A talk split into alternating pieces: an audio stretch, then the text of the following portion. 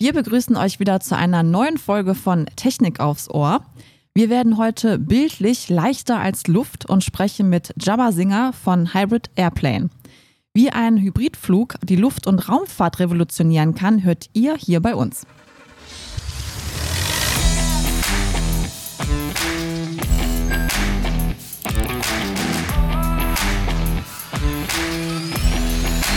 Technik aufs Ohr.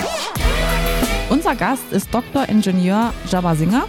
Er ist Gründer und Geschäftsführer von Hybrid Airplane Technologies in Baden-Baden. Das Startup wurde als ein Spin-off der Universität Stuttgart Ende 2016 gegründet und Jabba Singer hat sich die Entwicklung von nachhaltigen und ökologischen Flugsystemen zur Aufgabe gemacht. Hallo Herr Singer, herzlich willkommen. Ja, hallo, danke für die Einladung. Ja, Mir eine große Ehre. Dann starten wir gleich mal mit der ersten Frage. Ihr Hybridflugzeug Aegero kombiniert die bewährten Flugkonzepte von Hubschraubern, Flugzeugen und Ballons. Es ist linsenförmig und bis zu fünf Meter breit.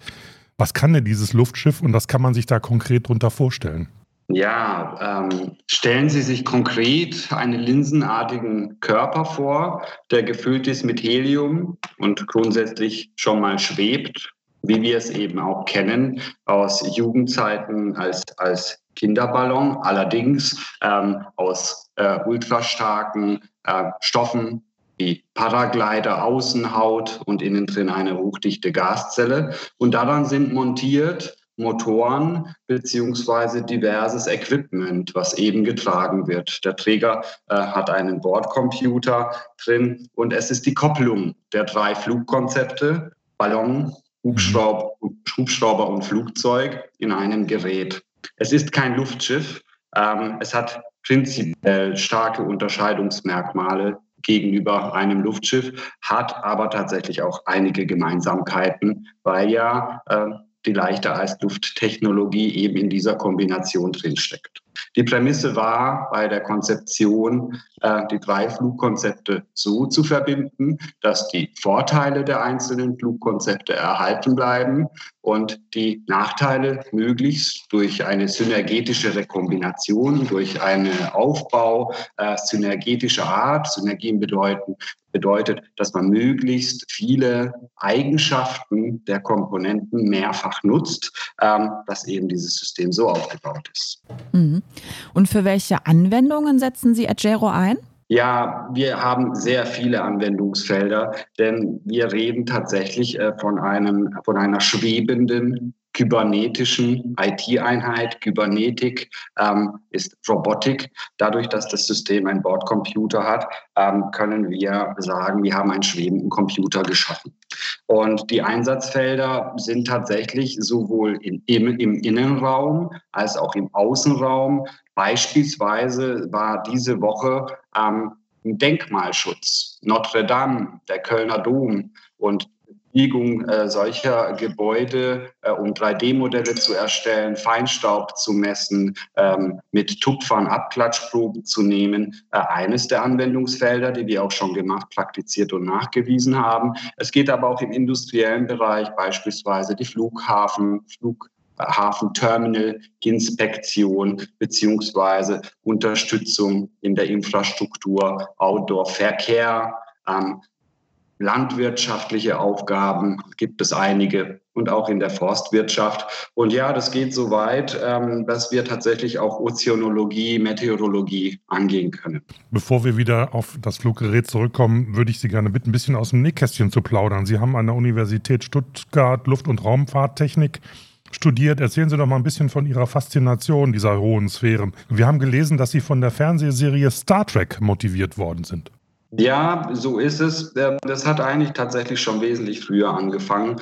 Ähm, ich komme aus Ungarn und es ist tatsächlich so, dass noch vor der Wende hinter der Mauer ähm, ja solche Aspekte wie Mathematik und Physik neben Computern, äh, die damals vielleicht noch im Ostblock nicht so oft aufgetaucht sind, äh, die starke Theorie notwendig war.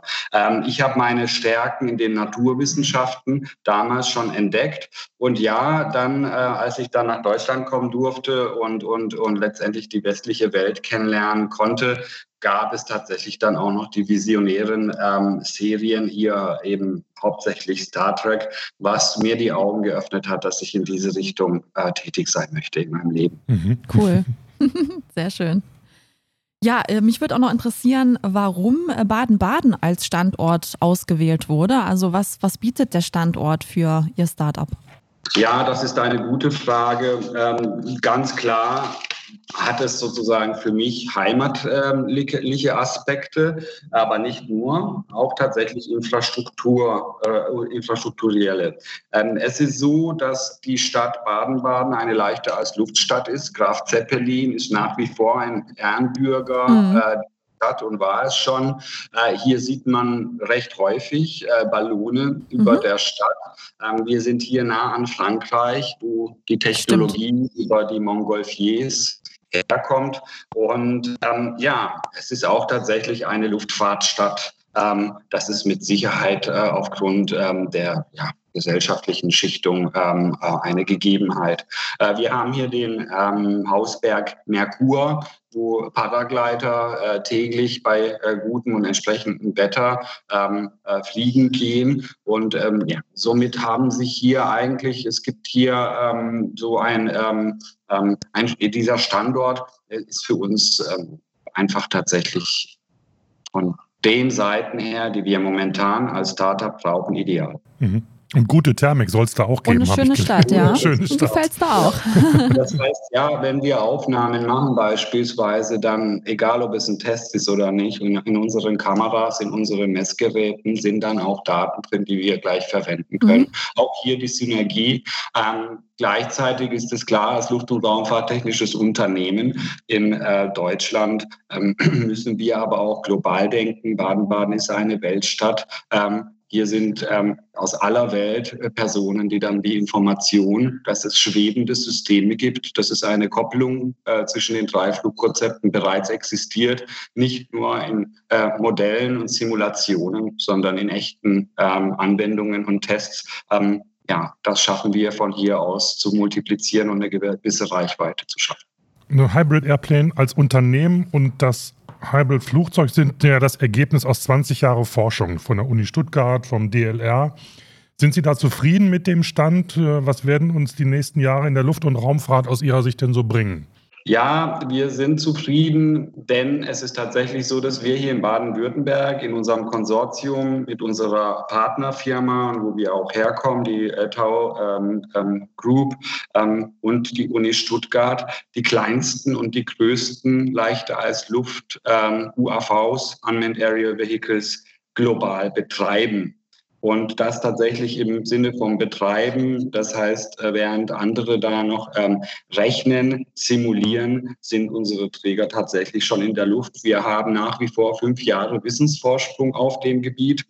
Und was hier kommen wird, sind eben mehr und mehr ähm, solche Systeme, Höhenplattformen beziehungsweise Kombination Hybride auf leichter als Luftbasis. Es ist sogar so, dass in Europa jetzt ähm, es erlaubt ist, seit Anfang dieses Jahres wieder mit Wasserstoff auch zu arbeiten, weil erkannt wurde, dass die Sicherheitstechnik und ja, der verursachte Hindenburg-Effekt nun mal für diesen Technologiezweig eine Hürde darstellt, die ähm, ja, aufgerissen werden muss. Mhm. Ähm, Per se gehen wir tatsächlich in den nächsten 30 bis 50 Jahren äh, von Lufttaxis aus. Ähm, erste sind ja schon in der Luft, äh, bis es tatsächlich so ist, dass ähm, da mehr davon, auch mehrere äh, Probanden beziehungsweise mehrere Firmen ähm, hier in den Metropolen der Städte abheben werden. Das wird noch ein bisschen dauern, aber wir fangen eben schon an, mit unserem System diese Lufträume zu definieren. Mhm. Da geht es beispielsweise, um jetzt hier auch einen Anwendungsfall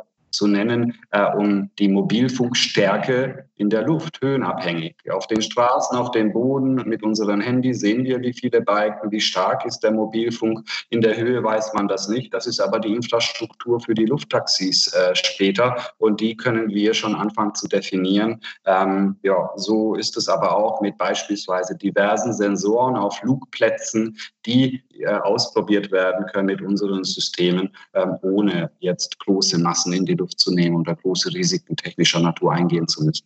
Können Sie uns was zu Ihrer Kundenstruktur sagen? Wer nimmt diese, diese Daten in Anspruch? Sind das Forschungsinstitute oder sind das auch äh, Unternehmen aus, aus dem kommerziellen Bereich? Ja, sowohl als auch. Zu unserem Kundenstand gehört beispielsweise Vodafone, ja, auf der einen Seite, aber das Fraunhofer, die Fraunhofer mhm.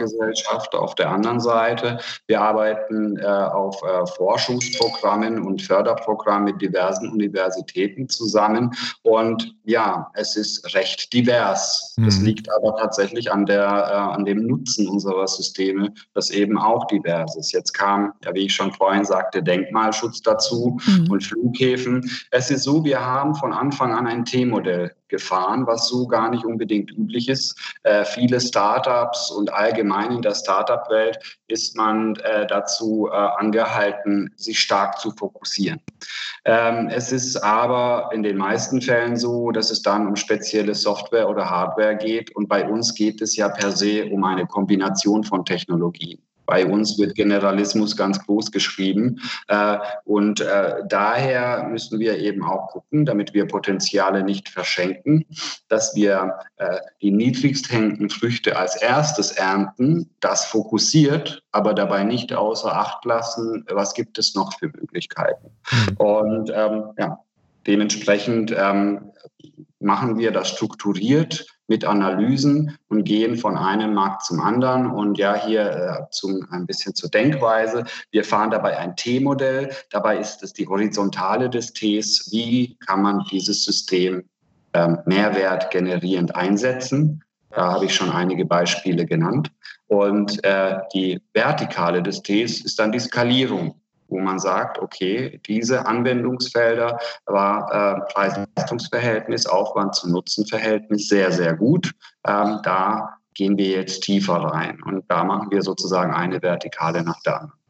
Ja, ähm, Sie hatten jetzt gerade Lufttaxis angesprochen und auch das äh, Vodafone einer Ihrer Kunden sei. Inwieweit nutzen Sie dann schon die 5G-Struktur?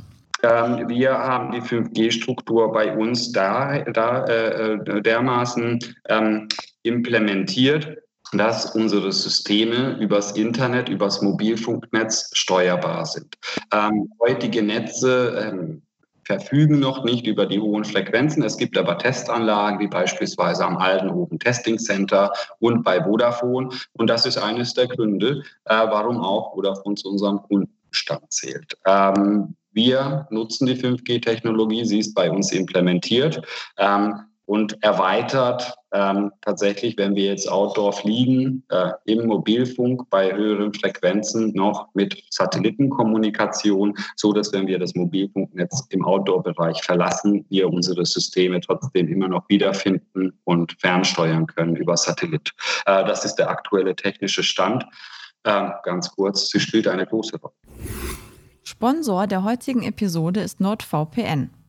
Ein wichtiger Faktor für einen VPN-Dienst ist die Verfügbarkeit von Servern in vielen Ländern weltweit. Egal wohin du tunneln möchtest, bei über 5100 Servern in über 60 Ländern wirst du mit NordVPN kaum in Performance-Engpässe kommen. Wer den perfekten VPN-Allrounder sucht, kommt nicht um dieses Produkt herum. Gehe jetzt auf nordvpn.com slash Technik aufs Ohr und sichere dir zu jeder Zeit den bestmöglichen Deal auf das Zwei-Jahres-Abo. Dabei erhältst du einen Riesenrabatt und sogar vier Monate gratis dazu. Danke NordVPN für die Unterstützung und den Link findet ihr in den Show Notes. Vielleicht mag Ihnen die Frage ein bisschen naiv erscheinen, aber was unterscheidet denn Ihr Fluggerät von einer Drohne? Sie haben natürlich zum, äh, zu den Materialien schon einiges gesagt oder was macht Ihr Fluggerät anders oder besser? Ja, wenn es um, wenn man von Drohnen spricht, spricht man von unbemannten Flugkörpern. Das Ganze kommt aus dem ähm, Modellbau prinzipiell, äh, geschichtlich gesehen. Und ähm, auch wir haben ein UAV.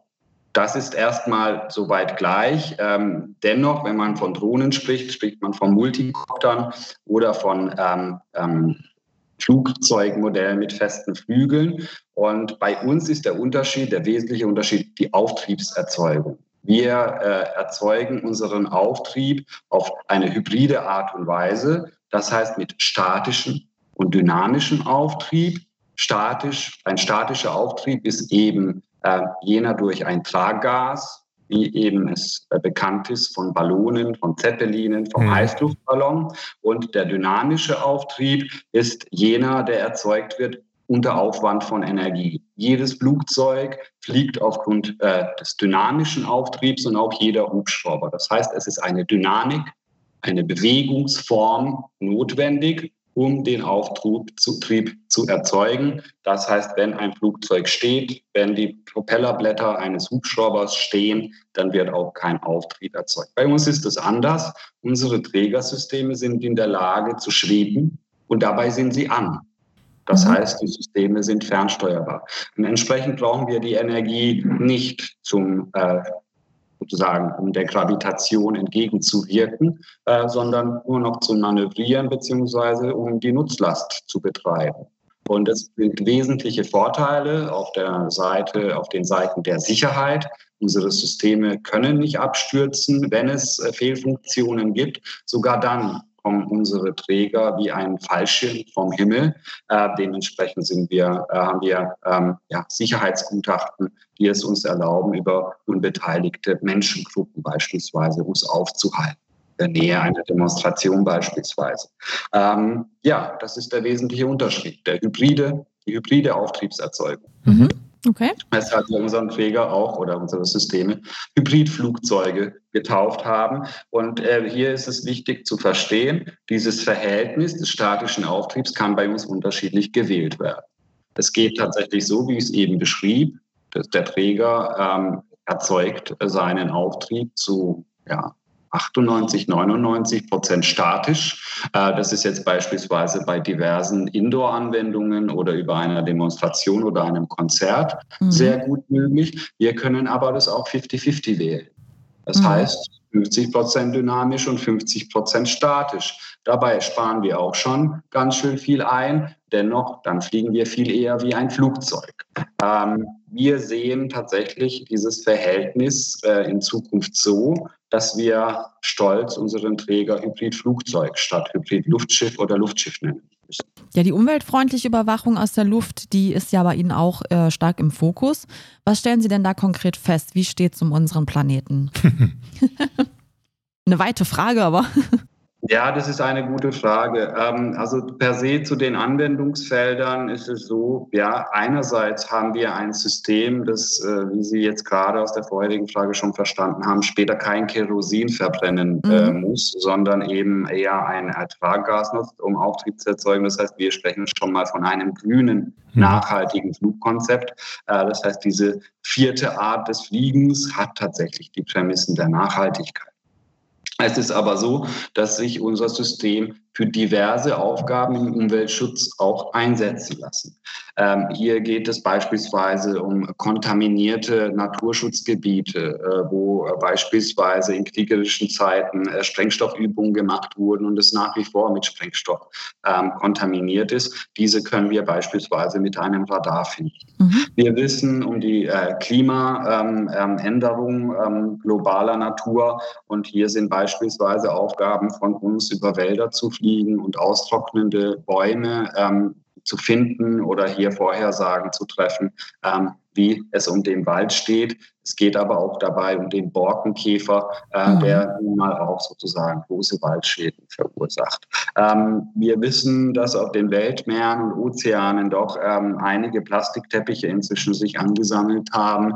Diese überhaupt zu finden, äh, geht mhm. mit Satelliten, aber es geht eben auch mit unseren Systemen, weil wir unsere Systeme über Satelliten fernsteuern können. Wie es unserem Planeten geht, ist letztendlich auch von der Seite her äh, bekannt, wie viel der Mensch verbraucht von den ja. Rohstoffen. Und da sind wir schon weit über der Eins. Mhm. Und deswegen, deswegen gibt es eben von Ingenieuren und Zukunftsplanern die Bestrebung, das wieder auf einen gesunden Wert zu bekommen, damit ja wir, nächste Generationen, ähm, ja, hier auf der Erde eher paradiesische ähm, zukünftige ähm, äh, Verhältnisse vorfinden, anstatt jene eines verbrauchten Planeten. Ja. Das wäre toll, ja. Ja, das spielt ja auch ein verändertes Mobilitätsverhalten oder eine, eine ja, Mobilitätswende spielt ja da auch eine Rolle. Und die haben ja auch jetzt im letzten Jahr den Deutschen Mobilitätspreis äh, für Ejero gewonnen. Können Sie ein bisschen was dazu erzählen?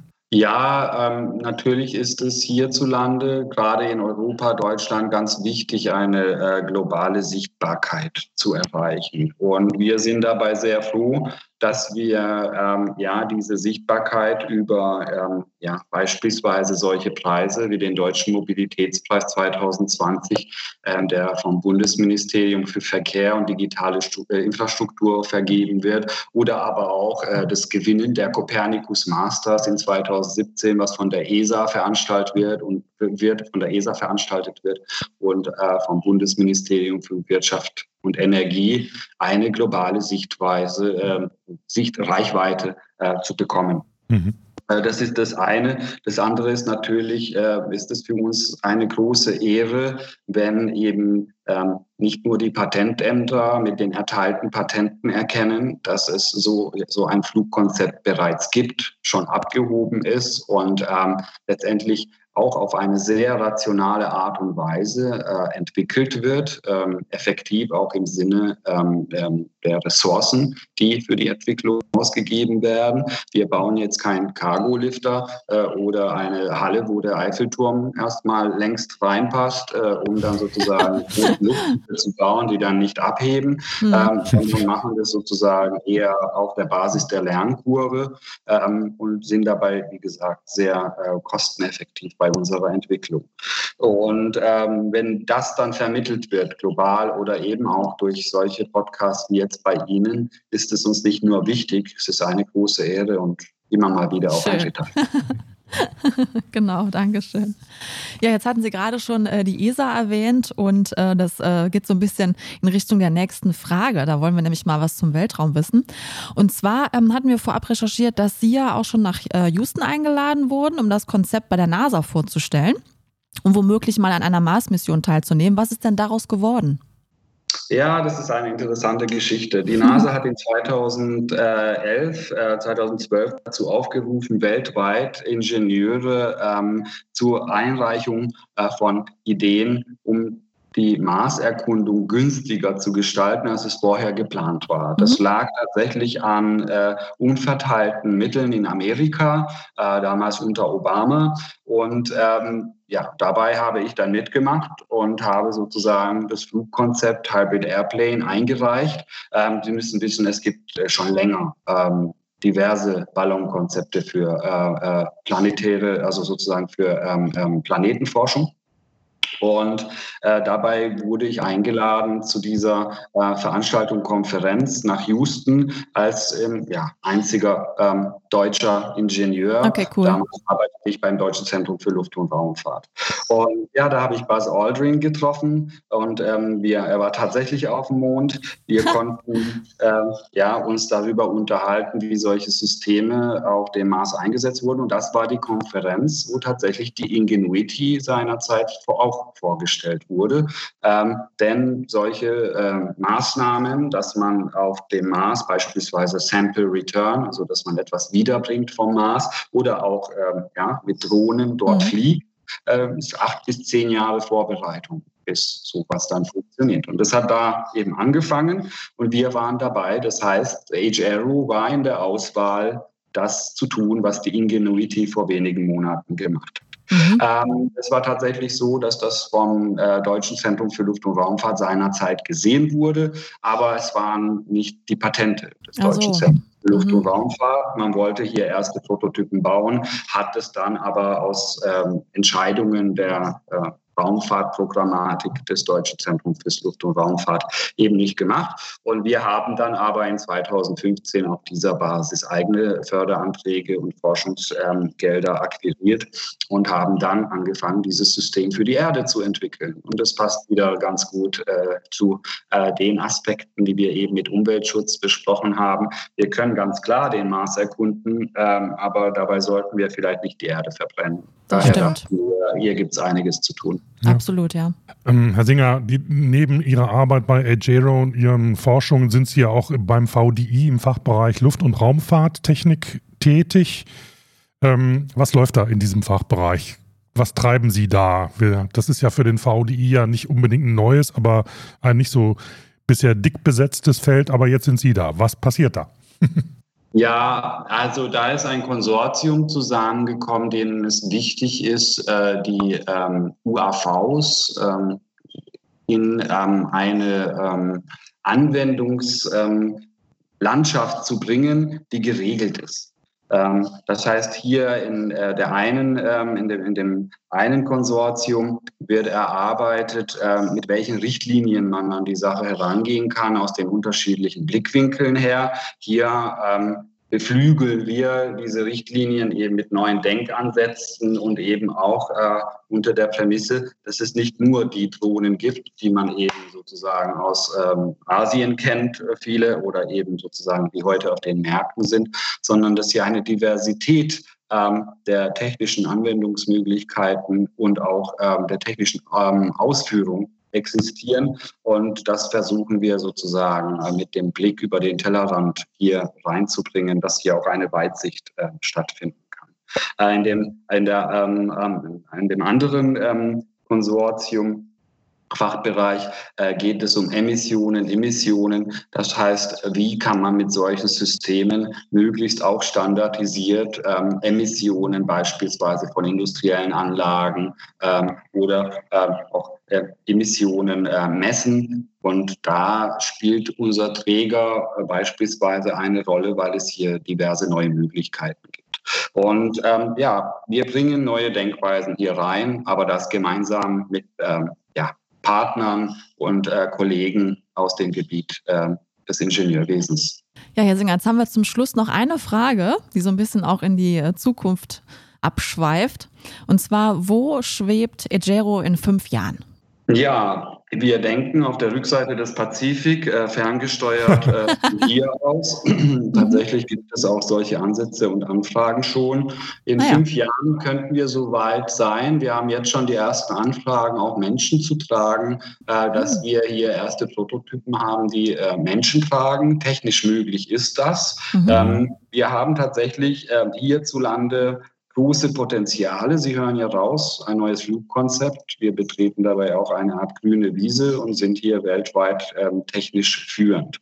Und ja, das hängt auch davon ab, wie, ähm, ja, mit welchen Ressourcen wir arbeiten können. Können wir mit Ressourcen arbeiten wie Elon Musk, dann ist es so, äh, dass wir tatsächlich hier schon Systeme schaffen können, ähm, die ähm, ja nicht nur Umweltforschung äh, machen, sondern auch industriell äh, in großem Maßstab eingesetzt werden.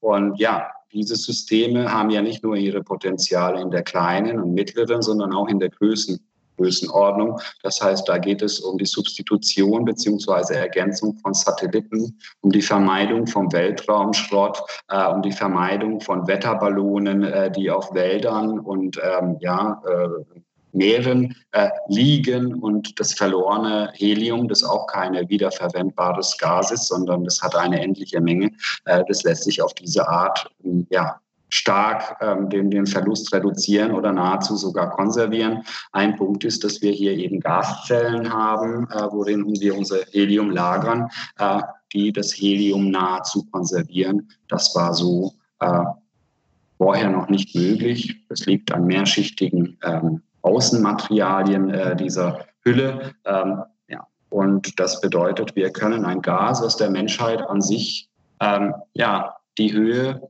und äh, die dritte Dimension verleihen kann, ähm, können wir tatsächlich in Märkte einbringen und das nutzen.